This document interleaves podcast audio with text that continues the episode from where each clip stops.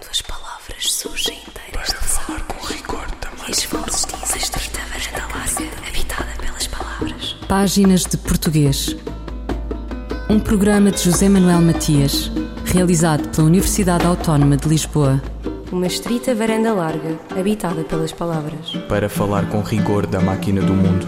Quando as palavras surgem inteiras das águas e as vozes dizem os nomes na Casa da Língua. Celebrou-se esta semana, no dia 5 de maio, o Dia Internacional da Língua Portuguesa.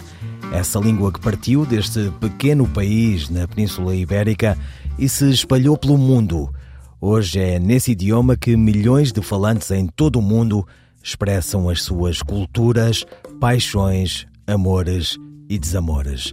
A data foi assinalada em Roma, um 5 de maio, em modo de congresso, com o eco antigo do Lácio, a fulguração do presente e os futuros que se desenham.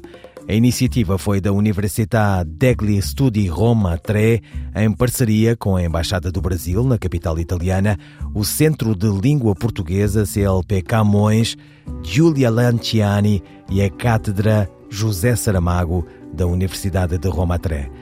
A conversa com Gianluigi De Rosa, docente e tradutor italiano, diretor do Centro de Língua Portuguesa Guili Lanciani, em Roma. Conversando, pensamos em fazer um Dia Mundial da Língua Portuguesa, organizando um congresso de língua. E com linguistas e com interesse, bem, um interesse focado na língua. Então, por isso, mesmo sendo o Dia Mundial da Língua, da cultura dos países de língua portuguesa, nós focamos na língua. E o programa é muito com linguistas portugueses, brasileiros e italianos que participam, e com essa intenção, com esse, com esse objetivo. E para acabar, finalizamos o evento com, o lançamento de um livro sobre português língua de herança, que é sobre a manutenção da gramática da língua portuguesa entre falantes de língua portuguesa no contexto italófono. Isso é a parte, a última parte mesmo, porque uh, o contexto italófono entra dentro desse Dia Mundial da Língua Portuguesa. Então, como língua, uh, como português língua estrangeira, como português língua adicional e também como português língua de herança e dentro desse congresso vão todas essas vertentes, esses segmentos de análise, de estudo da língua portuguesa que nós queremos, queríamos, eu e o meu colega uh, Salvador Pipa, evidenciar, focar. E sempre na nossa universidade, eu não, não, não posso não dizer que nós temos a única, além de ter o único centro, a nossa universidade é a Universidade de Roma 3, e, é, Roma 3 é o único polo da língua portuguesa que, além do único centro de língua portuguesa Camões, tem uma cátedra de Camões, a cátedra Saramago, que vai fazer também um congresso mundial muito, e vai hospedar um congresso mundial sobre Saramago 100 anos em dezembro. Temos a única cátedra angolana de estudos angolanos na Itália, então somos muito, muito ativos no contexto da difusão, da divulgação, do estudo, da análise da língua portuguesa e da literatura dos países de língua portuguesa. Isso é uma coisa que que nós eh, queremos bem colocar bem em evidência, porque o nosso esforço é cotidiano e por isso esse congresso que cresceu, na verdade, cresceu aos poucos. E quais são os temas que vão estar aqui mais em evidência? E, a questão é sobre a, a, realidade pluricêntrica, né? A Isabel Margarida eh, Duarte, da Universidade do Porto, ela vai abrir com uma, a plenária uh, de abertura eh, da Isabel Margarida Duarte, que vai apresentar, mesmo com um título muito instigante, que é eh, eh, a pragmática do ensino do português língua estrangeira como língua pluricêntrica. Então, e, e ela vai analisar de uma certa forma e como no processo de ensino-aprendizagem a, a, a, a pragmática é fundamental mesmo para criar uma competência no falante que possa chegar aos níveis, ou perto dos níveis de um falante nativo. Isso é importante. Mas, desse ponto de vista, também temos outras modalidades. É, duas professoras brasileiras visitantes da Universidade do Paraná André Gomes e Lourdes Rossi Remexe, também com enfoques diferentes, apresentam uma reflexão sobre as criações morfológicas no português brasileiro e sobre o letramento em português brasileiro, então no contexto lusófono mais eh, brasileiro. Depois temos uh, a Filipa Matos, que é a nossa uh, uma formadora linguística que nos apresenta sempre dentro do ensino de língua, estrangeira o uso, o uso também é isso também uma é uma, uma reflexão muito contemporânea, né? Uma linguagem inclusiva que é uh, está de uma certa forma dentro do debate atual tanto no contexto das línguas nativas quanto no contexto das línguas do ensino, aprendizagem das línguas estrangeiras, porque como utilizar uma linguagem inclusiva também em termos de ensino-aprendizagem. E estou vendo já temos quatro, só na manhã temos quatro possibilidades de reflexão eh, totalmente diferentes, eh, abrangendo e tocando assuntos eh, que têm em comum a língua portuguesa. Isso é aquilo que nos interessa e perspectivas diferentes e todas levando uma certa reflexão. E termina a última a, segunda e última sessão da manhã é a Silvia, a Silvia Regina de Oliveira Cavalcante da Universidade Federal do Rio de Janeiro, que evidencia outra mudança em curso uh, entre português europeu e português brasileiro, que é aquilo da expressão do sujeito em termos de pronomes. Essa é uma característica que também muitos gramáticos, como Mário Perini, negam no, no português brasileiro, e tem estudos e muito interessantes também no contexto o português. Tem um capítulo lindíssimo na gramática da Gulbenkian sobre a expressão do sujeito, tal como o português eh, europeu como língua eh, prodrópede, que pode não expressar sujeito como italiano, porque através da descendência morfológica do verbo temos também uma redundância em termos de expressão do, do sujeito e, e português brasileiro, que conforme alguns estudos vai numa direção em que a expressão do sujeito, como no caso do inglês ou do francês, está quase sendo obrigatório para não tornar opaca, ambígua a comunicação. E à tarde, depois, eh, temos os dois grandes apoiadores desse evento, que é o Instituto Camões de um lado, a Embaixada Brasileira do outro, e nós, nós nos deslocamos uh, na, na, Embaixada Brasileira para terminar a segunda parte do, do evento, que vai ter duas conferências da professora Dina Callo e da professora Maria Eugênia Lamoia Duarte, e sempre em termos de sintaxe do português. E, são ambas eh, moderadas por outra professora eh, que agora é visiting professor na Universidade de Salento em Lecce, que é a professora Carolina Ribeiro Serra. Gianluigi De Rosa, docente e tradutor italiano, diretor do Centro de Língua Portuguesa Giuli Lanciani, em Roma. Fulgurações do nosso idioma um apontamento da professora brasileira Edleise Mendes. Esta semana sobre o português e a comunidade surda.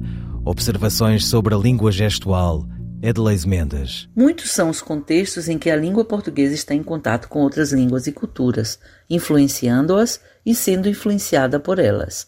Somente no espaço da comunidade dos países de língua portuguesa, estima-se que 340 línguas convivem com o português, que tem cada vez mais exercido seu papel de mediação intercultural, aproximando povos e atuando como meio de comunicação partilhado. No entanto, nem sempre nessas estimativas estão incluídas as línguas de sinais ou gestuais, que representam os meios de comunicação e de identificação das comunidades surdas ao redor do mundo. De acordo com o etnólogo, há cerca de 144 línguas de sinais oficiais em todo o mundo, e o interessante é imaginarmos que cada uma delas apresenta em seu interior muitas variações, como qualquer outra língua. Nos países da CPLP, podemos citar, por exemplo, a língua gestual portuguesa, a língua angolana de sinais, a língua moçambicana de sinais, entre outras. No Brasil, a língua brasileira de sinais, Libras, é reconhecida desde 2002 como língua materna da comunidade surda brasileira e, a partir de 2005, tornou-se disciplina curricular obrigatória na formação de professores de, da educação básica e do ensino superior. Além da Libras, há ainda no Brasil outras línguas gestuais, como a língua de sinais urubu-caapó, a língua de sinais terena-guarani, entre outras que são utilizadas por diferentes povos indígenas. Mas como as comunidades surdas no espaço da CPLP e suas línguas de sinais ou gestuais se relacionam com o português?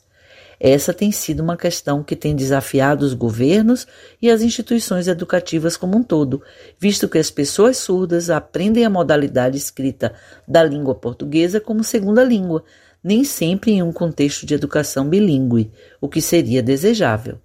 Para muitos pesquisadores da área, a maior parte dos nossos países carece de políticas linguísticas efetivas, bilíngues e que regulamentem currículos específicos para atender às pessoas surdas que enfrentam dificuldades quando precisam aprender uma língua cujo sistema é oral auditivo, enquanto a sua língua materna é visual espacial.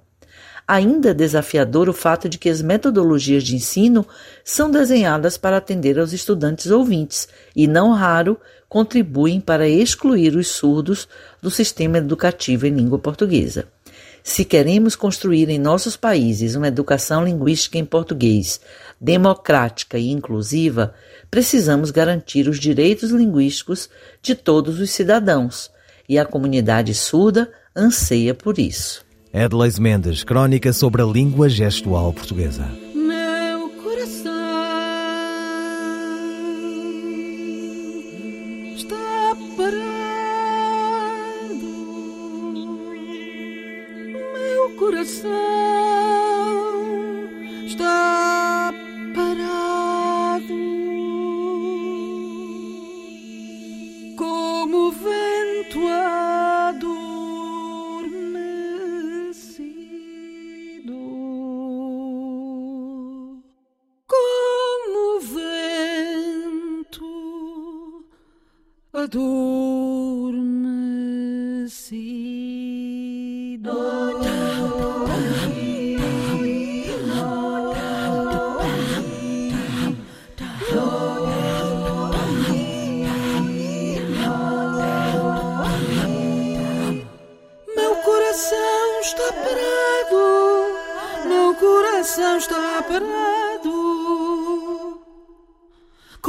vento adormecido, como casa sem ter teto, descampado sem abrigo, desamparado sem mim, desamparado sem mim. Meu coração embarcou, foi-se à vida e melhor sorte, longe de mim procurou. Tenho um fogão apagado, tenho um fogão apagado, a minha casa deserta. Não se ouve o seu bater, nem com a janela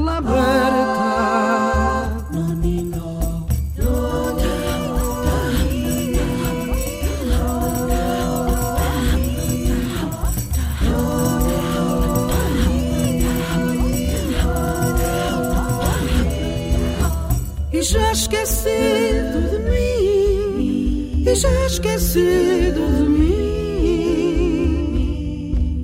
Meu coração emigrou, anda aos saltos por aí.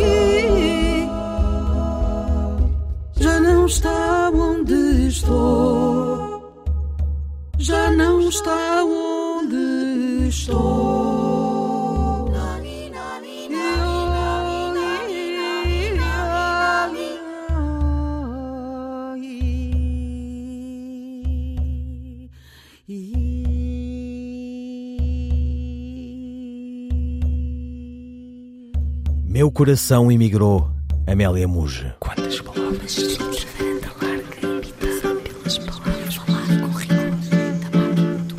Voltamos à conversa com Gianluigi De Rosa, docente e tradutor italiano, diretor do Centro de Língua Portuguesa Giulia Lanciani, em Roma, sobre o Congresso no dia 5 de maio sobre a língua portuguesa.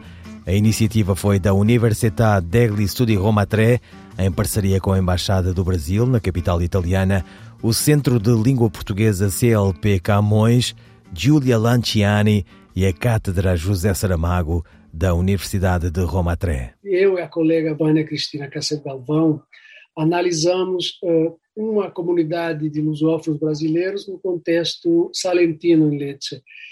E o que saiu, evidenciou, que se evidenciou é que há umas interferências tanto em termos de preenchimento do sujeito do italiano, então um, um português em que há uma omissão maior em termos de porcentagem, e também em termos de construções uh, de tópico, então de evidência na, na, periferia esquerda da frase. Isso foi de constituintes na periferia esquerda da frase. E isso foi uma coisa muito interessante, porque na escrita, apesar de uma proximidade ma maior, porque então, estamos analisando, analisamos textos escritos em língua portuguesa, apesar de tudo, sai uma série de traços sintáticos que são tanto, por isso tem um, uma, um limite, temos que claramente evidenciar que não é fácil dizer, afirmar, não, é totalmente uh, decalque da, da, da, da, construção da frase italiana, nem podemos não pensar que, sendo nós analisamos textos escritos. Sendo textos escritos, há um maior monitoramento e controle por parte dos falantes, sobretudo os falantes mais escolarizados, então com um grau de escolaridade maior, superior, e temos uma série de traços ou porcentagens em termos de preenchimento do sujeito que são mais próximos de uma gramática padrão do que da fala apesar de ser uma entrevista escrita. E isso é algo que nos fez pensar muito. E pode dar exemplos? Temos mesmo de uma porcentagem uh, muito baixa de 25, 30% de preenchimento do sujeito. O uso de pronomes expressos. No caso, por exemplo, agora, uh, de repetir os pronomes quando, por exemplo, essa expressão então, estamos no, na ordem de um 25%, 30%, quando, por exemplo, na fala uh, dos brasileiros chega a ter uh, a um 75%, 80%, dependendo da pessoa do discurso. Essas porcentagens estão mais próximas de uma gramática padrão e são porcentagens que refletem, se nós encontramos também em, em falantes do português europeu. Isso é claro, e, e, e isso é, temos também esse, essa tipologia de, uh, por isso que estávamos, estávamos a pensar sobre a influência, a interferência, de um lado do, do italiano, mas também do fato que a maioria dos entrevistados que deixaram também um depoimento escrito da própria entrevista, eles escrevendo, eram falantes com um grau de escolaridade maior, superior então, isso também é um dado de que não podemos não ter conta. Em termos de construções de tópico marcado, também evidenciamos, eh, lá não temos dúvida sobre o uso de um eh, deslocamento de sujeito sem retomada. Normalmente, esse tipo de construção, o Pedro, ele gosta de cinema. Eh, por exemplo, nos falantes brasileiros, há quase sempre o uso do pronome que, de uma certa forma, vai redobrar o tópico, o elemento deslocado à esquerda, como se fosse um duplo sujeito. Pedro, ele gosta de ir ao cinema, ou gosta de cinema. Nesse caso, encontramos uma construção que está mais próxima do italiano, uma pausa que indica, de uma certa forma, o fato que o elemento é topicalizado. Pedro gosta de cinema. Essa pausa indica uma não expressão do sujeito, que é mais próxima a uma construção de deslocamento à esquerda do sujeito sem retomada, que é mais próxima da gramática falada do italiano.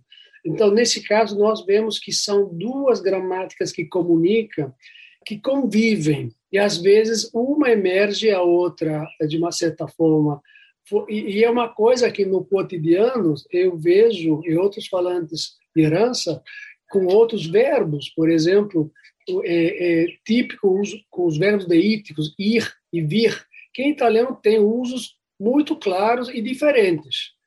E normalmente um lusófono há um decalque no uso do verbo ir e vir e normalmente não consegue, uh, ele sobrepõe sempre um uso, de, também quando no italiano temos o verbo vir, venire, tem um uso quase, quase exclusivo do verbo ir, nos dois casos. E isso cria uma série de, compli de complicações e de incompreensões no uso. Outro contexto é também o fato que isso emerge mais em falantes brasileiros, o espaço em termos pragmáticos, o espaço eh, interacional e o uso da, dos pronomes interacionais, onde há um, um voceamento brasileiro que identifica os espaços e os graus de simetria, simetria, distanciamento, proximidade entre os falantes através de fórmulas como senhor ou outras. Quando esses falantes transferem para o italiano essa uh, gramática interacional, eles muitas vezes passam para um tuteamento que quebra os espaços interacionais do contexto italiano e pode criar uma série de choque entre os falantes que esperariam, por exemplo, um distanciamento com falantes que não conhecem, com, com os quais eles não têm muita familiaridade. Isso é algo que também acontece muito, sobretudo nos primeiros encontros entre falantes eh, lusófonos brasileiros no contexto italiano.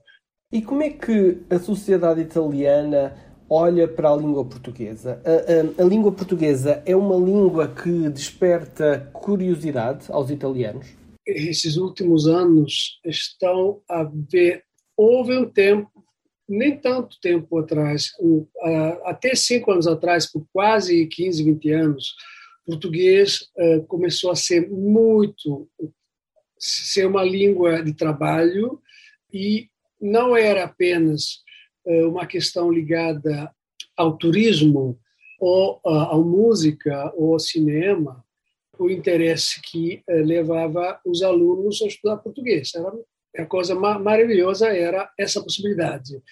Agora temos uma situação, vamos dizer, de estase, de, em que o número de alunos não cresce, diminuiu. eh, nos anos nos, de cinco anos para cá, diminuiu. E por quê?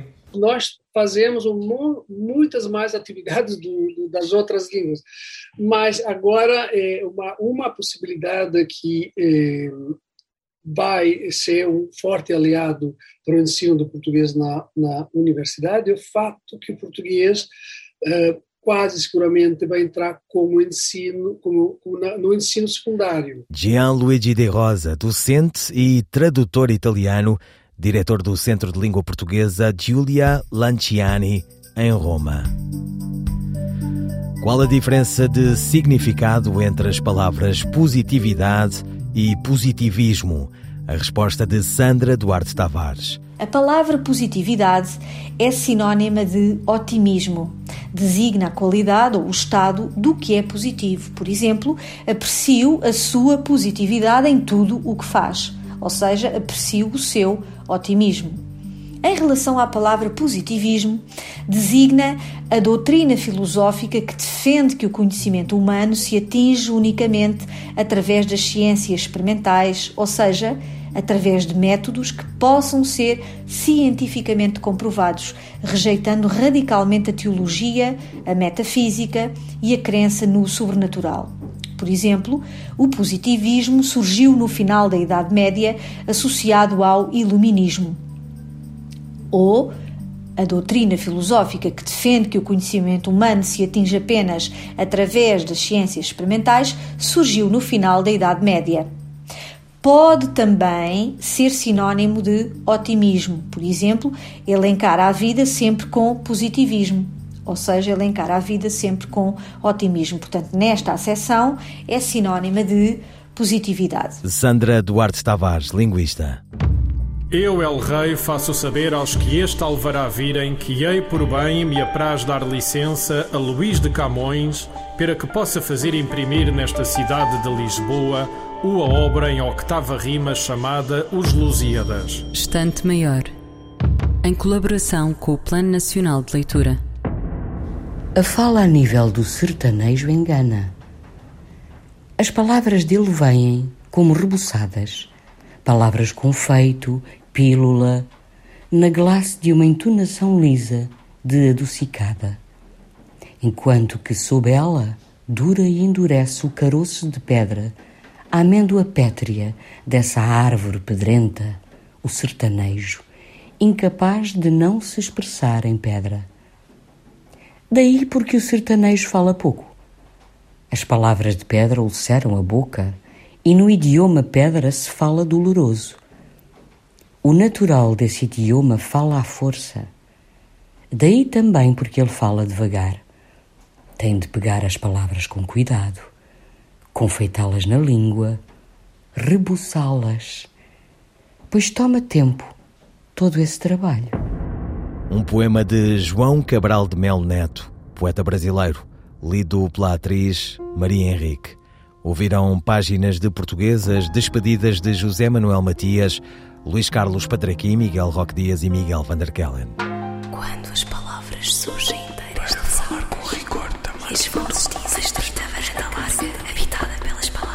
Páginas de Português. Um programa de José Manuel Matias, realizado pela Universidade Autónoma de Lisboa. Uma estrita varanda larga, habitada pelas palavras. Para falar com rigor da máquina do mundo. Quando as palavras surgem inteiras das águas e as vozes dizem os nomes na casa da língua.